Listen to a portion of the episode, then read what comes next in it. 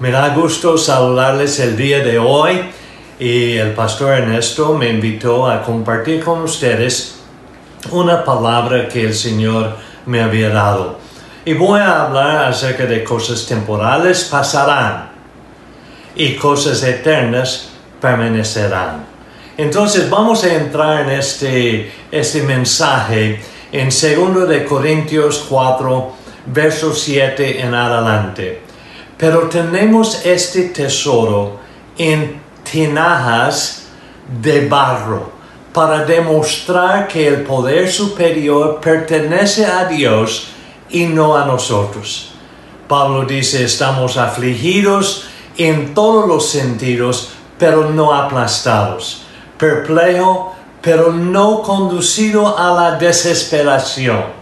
Somos perseguidos, pero no abandonados, derribado, pero no destruido. Siempre llevando en el cuerpo la muerte de Jesús, para que la vida de Jesús también se manifieste en nuestros cuerpos. Porque los que vivimos siempre estamos siendo entregados a la muerte por amor de Jesús, para que la vida de Jesús también se manifiesta en nuestra carne mortal. Verso 12 dice, así que la muerte está trabajando en nosotros pero la vida en ti. Entonces no nos desanimamos, aunque nuestro ser eterno se está consumiendo, nuestro ser interno se renueve día a día. El cuerpo se envejece, el espíritu se renueve día a día. Verso 17 dice, para esta leve aflicción momentánea, se nos está preparando un peso eterno de gloria más allá de toda la comparación. En el Nuevo Testamento, o Nueva Traducción, perdón, la Nueva Traducción Viviente, dice, pues nuestras dificultades actuales son pequeñas y no durarán mucho tiempo. Sin embargo, nos producen una gloria que durará para siempre y que es de mucho más peso que las dificultades. Mientras miramos no a las cosas que se ven, sino a las cosas que no se ven. Las cosas que se ven son transitorias, pero las que no se ven son eternas. Y también cuando leemos esas escrituras nos damos cuenta ah, de las cosas que duran son eternas, pero las cosas temporales son pasajeras. Y entonces cuando nosotros vivimos en California hace muchos años y luego visitamos a mi hermana que vive, eh, vivía en aquel entonces en el estado de Virginia, en la costa este de los Estados Unidos, tuve el privilegio de ver algunos barcos navales, barcos grandísimos. Y esta semana estuve leyendo sobre tres buques o barcos navales de guerra de la Armada de los Estados Unidos. Perdón el USS New York o el buque, el barco de los Estados Unidos que se llama Nueva York y también el barco Arlington y también el barco Somerset. Y voy a explicar de dónde vienen esos tres nombres en un momento, porque cada uno de ellos es un buque de guerra de la clase que se llama San Antonio, que es uno de las fuerzas de barcos de guerra más fuerte de los Estados Unidos y se les da esa clasificación para eh, el muelle de plataforma de aterrizaje. Los aviones de guerra pueden aterrizar ahí sobre la plataforma de estos barcos. Por ejemplo, el barco el Nueva York tiene 225 metros de largo o 684 pies uh, y puede transportar hasta 800 marineros soldados. Tiene una cabina de vuelo que opera que puede manejar helicópteros y también el avión de rotor uh, inclinable, ese se llama el avión Osprey MV-22. y este tiene un costo promedio de más de mil millones de dólares cada uno de estos barcos, o un billón que representa la vanguardia de la tecnología militar. Pero lo más sorprendente de cada uno de estos tres barcos no es lo que pueden hacer, sino lo que representan en la motivación y la inspiración a los soldados. El USS Arlington, el barco Arlington, contiene acero, acero uh, rescatado o hierro rescatado del muro oeste del Pentágono. El Pentágono de los Estados Unidos uh, está ubicada en la ciudad de Arlington y por eso nombraron el barco Arlington y excavaron de los daños cuando fue atacado el Pentágono con un avión de un terrorista entonces, en esta parte, cuando ah, limpiaron los daños, etc., rescataron el acero y el, hierro de este pentágono y lo usaron adentro de la fabricación del barco Arlington.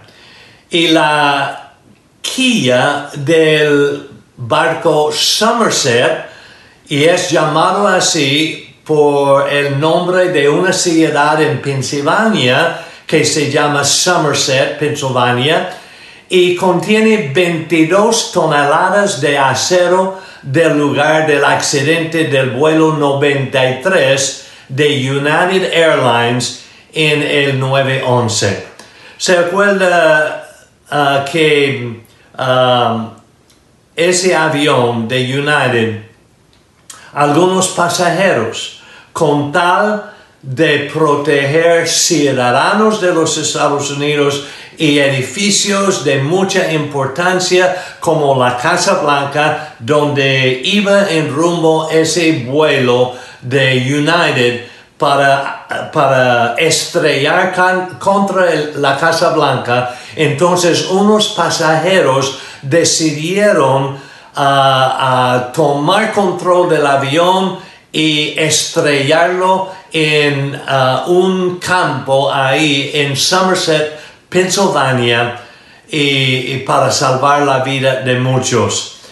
Y aunque muchos perdieron la vida, 40 pasajeros perdieron la vida, más la tripulación, pero uh, fue con tal de no hacer un daño terrorista uh, más grande. Y en la cresta del barco de Nueva York están las palabras nunca olvides. Esas palabras son palabras acerca del 9-11 cuando las dos torres fueron destruidos por aviones, entonces los bomberos y todos los de rescate uh, querían decir a todo el mundo, nunca olvides lo que sucedió. Y cuando la Armada recibió el Arlington, por ejemplo, los socorristas del Pentágono estaban ahí para la inauguración del barco y dar la bienvenida al barco a su puerto de origen en Newport News, Virginia, una ciudad de Virginia. Y cada vez que el Somerset, el barco nombrado por la ciudad en, um, en Pennsylvania, um, cada vez que se va ese barco a una misión, cuando sale del muelle, cuando sale del puerto para ir a su misión, sobre los palantes, sobre eh, las bocinas, comienzan a gritar, let's roll, en otras palabras, ándale. Y resuenan en las bocinas del barco esas palabras, ándale.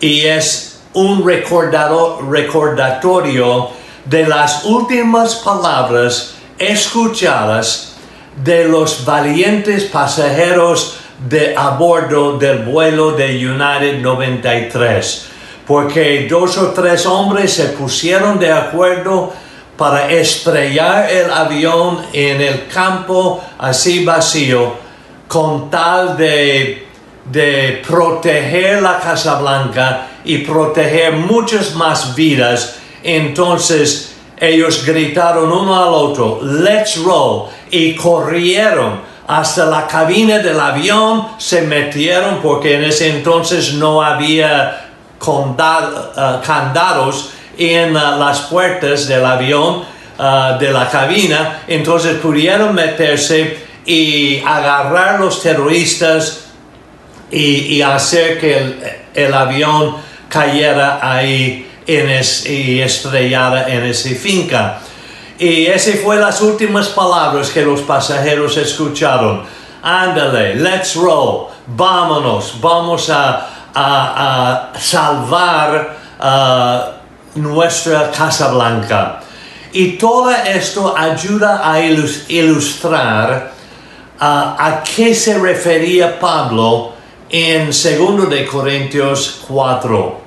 Porque Pablo entendió que cada cristiano es un monumento vivo al sacrificio que hizo Jesucristo por nosotros. Entonces los soldados están recordando el sacrificio que otros hicieron para proteger la libertad de esta nación de los estados. Y el lema oficial del, del barco Nueva York es fuerza forjada a través del sacrificio.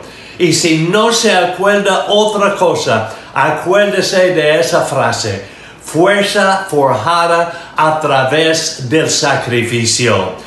Hoy día nosotros somos fortalecidos a través del sacrificio de Jesucristo. Ese es un lema apropiado para nosotros los cristianos. Yo soy fuerza forjada a través de un gran sacrificio. Tenemos una fuerza forjada a través del sacrificio de Jesús.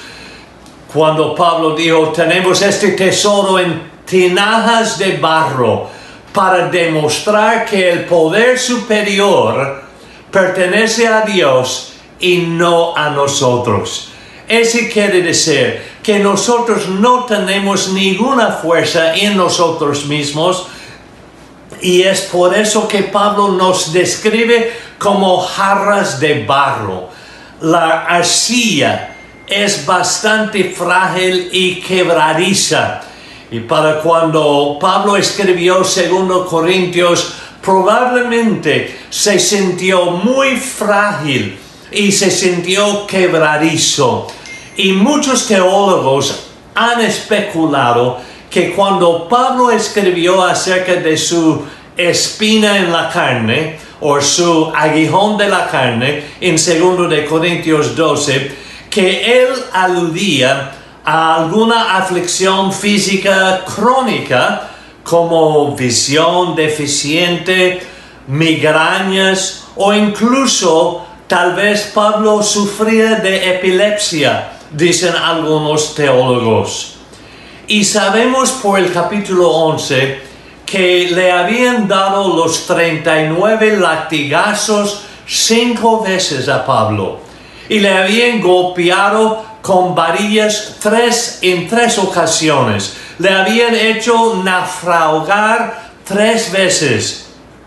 Pablo pasó, pasó un día y una noche en el mar y lo habían apedreado y lo habían dado por muerto a Pablo. Entonces sí, probablemente se siente un poco como frágil, un frasco frágil de arcilla. Pero mira lo que dice en el versículo 10.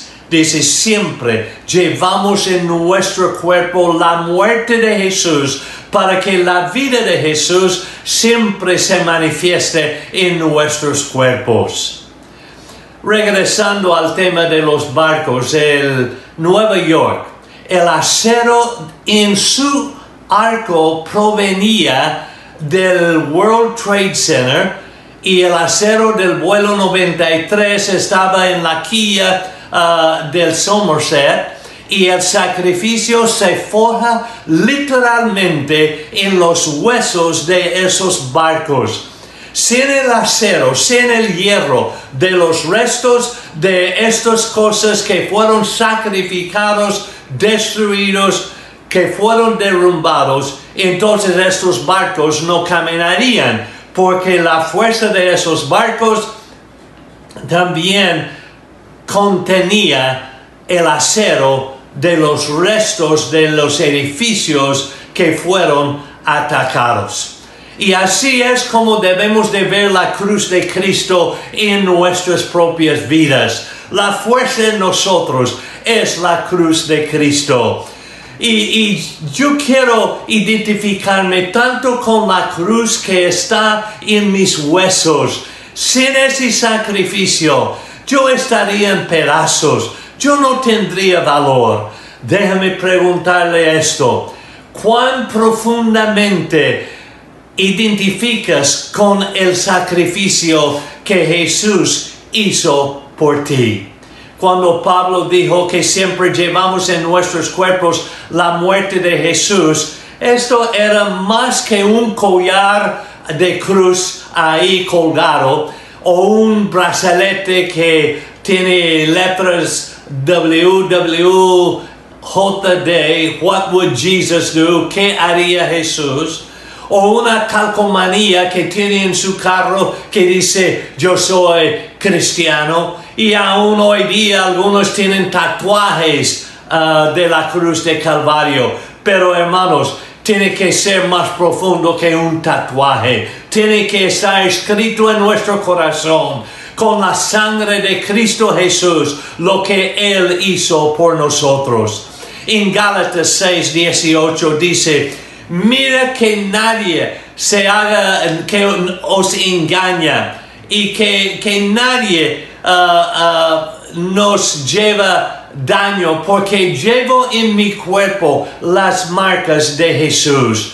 Algunas personas interpretan uh, estos estigmas y que Pablo era tan piadoso y santo que las heridas de Jesús aparecieron sobrenaturalmente en sus manos y en sus pies.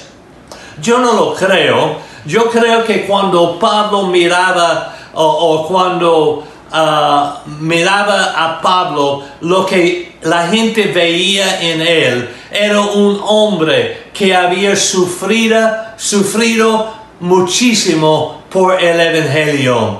La lección para nosotros es que seguir a Jesús dejará una marca de carácter en nuestra vida, un testimonio, un aspecto, un reflejo, una gloria por el sacrificio de Jesús. Yo quiero llevar las marcas de Jesús en mi cuerpo. ¿Te ha dejado una marca en su cuerpo? Por lo menos debería cambiar su actitud. Ese puede ser una buena marca, una buena actitud. Cuando realmente entendemos que lo que Jesús uh, hizo por nosotros y que no solo murió por mí, pero también ahora Él vive en mí, Él vive en nosotros, Él cambia nuestra perspectiva de nuestras dificultades actuales. Es por eso que Pablo pudo decir en los versículos 8 y 9, estamos afligidos en todos los sentidos, pero no aplastados. Perplejo, pero no conducido a la desesperación. Pero perseguidos, pero no abandonados. Derribado, pero no destruido. Cuando sepamos lo que se hizo por nosotros, podemos manejar cualquier cosa que nos pueda suceder, aún el COVID-19, el aislamiento, la ansiedad, ver un, un ser querido uh, ser uh, llevado muerto por, uh, por este virus. Pero cuando sepamos lo que se hizo por nosotros, podemos manejar cualquier cosa. No solo eso, sino que también tendremos la perspectiva de lo que Cristo está tratando de lograr en nosotros. Él quiere desarrollar nuestra, nuestro carácter, nuestra um, fibra moral.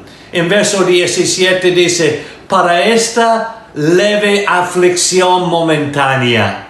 Lo que estamos pasando es momentánea.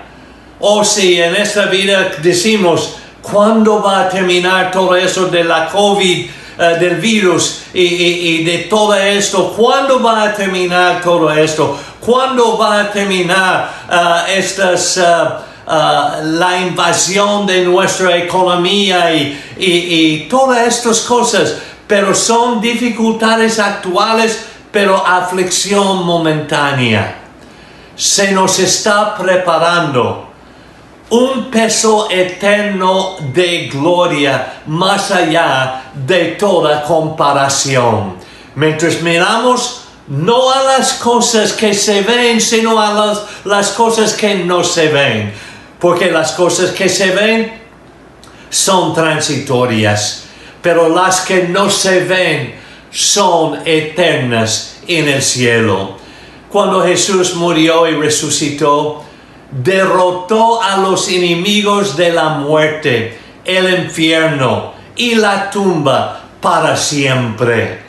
Cuando Pablo escribió a la iglesia en Roma, en Romanos 8:11, él dijo, si el Espíritu del que resucitó a Jesús de entre los muertos está viviendo en ti, el que resucitó a Cristo de la muerte también dará vida a tus cuerpos mortales. La fuerza que tenemos es fuerza forjada a través del sacrificio. Somos memoriales con una misión. Siempre llevamos en nuestro cuerpo la muerte de Jesús. Esa es la memoria. Aun cuando tomamos Santa Cena, es en memoria de la muerte de Jesús, para que la vida de Jesús siempre se manifiesta en nuestros cuerpos. Segundo de Corintios 4:10. Y cada una de estas naves, volviendo a hablar de esos barcos, tiene una sala conmemorativa que contiene artículos de los tres sitios del ataque terrorista en los Estados Unidos. Hay un casco de los bomberos desde la zona cero donde cayeron las torres en Nueva York. Y hay una losa de piedra caliza del muro oeste del Pentágono en una sala memorativa y están los nombres de los 40 pasajeros y tripulantes que murieron a bordo, del vuelo 93 que están en el Somerset. Y estas salas conmemorativas recuerdan a los marineros que están a bordo cuál es su misión. Pero no te confundas no hay un solo marinero a bordo de ninguno de esos barcos que cree que los memoriales son su misión. No son la misión los memoriales. Nadie que sirve en el Nueva York en ese barco cree que es curador o guía turístico. Los marineros de los barcos saben que solo representan a aquellos que hicieron el sacrificio. Ellos no están haciendo el sacrificio como marinero. Y sus leves pruebas como soldado no se comparan con el que hizo el sacrificio supremo dando su vida para la libertad de nuestra nación. Esa es la actitud de Pablo en el versículo 10 que hemos leído. Su misión es que la vida de Jesús se manifiesta en su cuerpo. Es lo mismo que hizo que Juan el Bautista dijera, Él debe de aumentar, Cristo. Yo debo de disminuir, según Juan el Bautista. Y Él debe de tener cada vez más importancia que yo, estaba diciendo uh, Juan el Bautista cuando llegó Jesús. Y, y, Juan el Bautista dijo, y yo debo de ser menos. Somos como la armada, al cual que su trabajo es llevar a las tropas a donde está la pelea. Nuestro trabajo es llevar a Jesús a donde está la pelea no se trata de nosotros, se trata de Él que está en nosotros. Estamos para cumplir la misión. Debemos de estar en movimiento, no podemos descansar. Verso 15 dice, porque todo es, es por tu bien, de modo que a medida que la gracia se extiende a más y más personas, puede aumentar la acción de gracias para la gloria de Dios. Pablo sugiere en el verso 15 algo que me costó captar. Es la respuesta a la pregunta, ¿por qué predicamos a la gente acerca de Jesús? Entonces, ¿por qué predicamos a la gente acerca de Jesús? Si usted dice es para que puedan ser perdonados de sus pecados y ser salvos, entonces yo le voy a responder y decir, es una buena respuesta, pero ¿por qué queremos que sean perdonados de sus pecados y que sean salvos? Y si usted me responde diciendo, para que pueden ir al cielo. Y esa es una buena respuesta también. Pero ¿por qué queremos que vayan al cielo? Y si usted dice, porque nos preocupamos por ellos y no queremos que ellos vayan al infierno. Y yo diré, bueno, esa es una gran respuesta. Y ciertamente, como dice segundo de Corintios 5, 14, dice, el amor de Cristo nos obliga a compartir las buenas noticias de que un hombre murió por los pecados de toda la humanidad. Pero ¿es esa la mejor respuesta? La mejor respuesta está en segundo de Corintios 4, verso 15, cuando dice, a medida que la gracia se extiende a más y más personas, puede aumentar la acción de gracias para la gloria de Dios. Porque más y más personas uniéndose con nosotros, dando gloria a Dios, es una gran multitud que está exaltando al Señor. Creemos en un Dios que es digno de todos nuestros elogios. Él es el más alto, Él es el más grande, Él es alfa y omega, Él es digno de toda bendición, digno de honor y gloria y poder. Y a medida que más personas responden al mensaje, Salvador de Jesucristo, habrá muchas más personas que le darán a Dios toda la honra y la gloria a su nombre. Dios merece ser alabado. Y si realmente creemos que Dios es digno de toda alabanza, que, que su casa debe de estar llena de adoradores entonces haremos lo que les dijo a sus siervos que hicieron en la parábola del gran banquete. En Lucas, Jesús contó una historia en capítulo 14 de un hombre que ofreció un gran banquete y invitó, envió invitaciones a muchas personas, pero todos comenzaron a poner excusas sobre por qué no podían venir. Uno acaba de comprar un campo, otro acaba de comprar unos bueyes y tengo que probarlos, otro me acaba de casar, otro es que estamos restringidos a la casa por el, el COVID-19. Bueno, podemos actualizar el mensaje. Y el hombre se molestó y volvió a enviar a sus sirvientes y dijo, salgan a las calles y a las ciudades y traigan a los pobres, lisiados, ciegos y cojos. Y cuando los sirvientes hicieron eso y todavía había espacio, el hombre envió a sus sirvientes por segunda vez y dijo, ve por los senderos y detrás de los arbustos y a cualquiera que veas, insístele que veas, que venga para que la casa esté llena. Amigos, hermanos, somos el serviente en esta parábola. El maestro ha hecho un gran banquete de salvación y vida eterna. Y Él quiere que su reino, su casa esté lleno. Su casa no es un templo hecho de concreto, pero es el reino de Dios. Una casa es la habitación de Dios.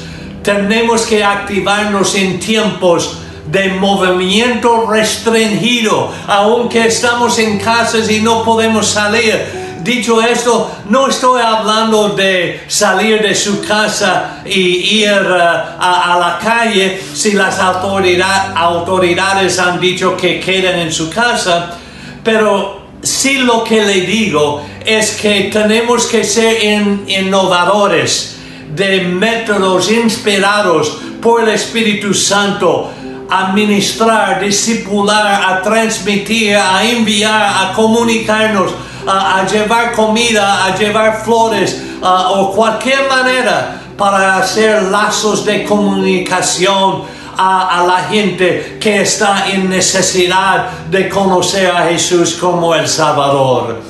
Y entonces, aún bajo cuidado y, y aún en estas circunstancias, hay mucha gente en necesidad y podemos nosotros cumplir la misión y llevar las buenas nuevas. Tenemos que estar activos.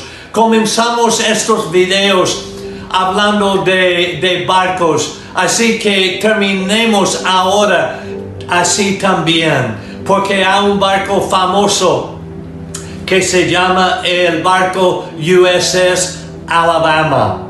Es una gran atracción turística y hay miles de visitantes que vienen cada año para aprender sobre este gran acorazado barco y todo lo que una vez hizo.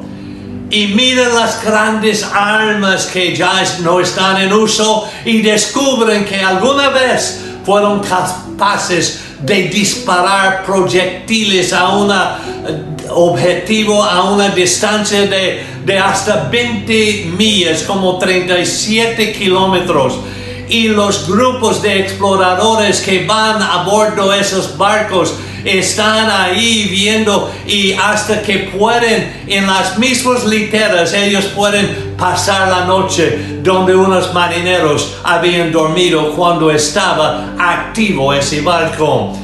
Pero digamos que el Congreso declaró la guerra mañana.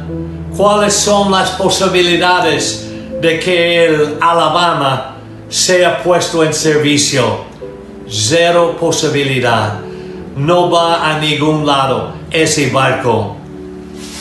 Iglesia, básicamente solo hay dos opciones cuando un barco naval es dado de baja. Se convierte en un museo o en chatarra. Y lamentablemente muchas iglesias parecen estar enfrentando las mismas dos opciones Muchos se han convertido en museos, reviviendo sus días de gloria anteriores, pero no están listos para la pelea de hoy. O están cerrando sus puertas por completo y dice, bueno, creo que no vamos a volver a reiniciar reuniones en el templo.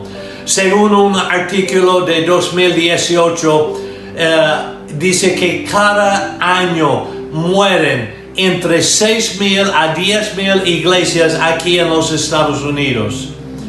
Y yo no quiero que en la red de mundo de fe seamos una de estas iglesias que se convierte en un museo turístico, ni en, un, en una iglesia de chatarra. Pero yo quiero que nuestras iglesias, las iglesias del mundo de fe, que no se olviden que la misión se trata de hacer conexiones con gente que necesita conocer a un Salvador y dar alabanza a Dios en todo momento. Y pasen de ser una iglesia comisionada y en vez de ser una iglesia desmantelada, vamos a ser una iglesia activada para la guerra espiritual. En sus dificultades actuales de celebrar reuniones en un auditorio, sea una iglesia conectada, sea una iglesia activada, armada y peleando la buena batalla de fe. Esas leves pruebas pasarán, pero la palabra de Dios permanecerá para siempre. Las pruebas en la vida, esas pruebas no durarán pero la gloria de Dios durará para siempre. Dios, te pido que tú bendiga a los hermanos el día de hoy y que ellos puedan recibir este mensaje. Y cada miembro ahí en su casa puede tomar teléfono o puede mandar un texto o en alguna manera puede buscar y alcanzar un alma necesitado para que nosotros entremos en guerra espiritual para las almas de nuestra ciudad. Te pido esto, Señor, en el nombre de Jesucristo. Amén y amén. Que el Señor les bendiga.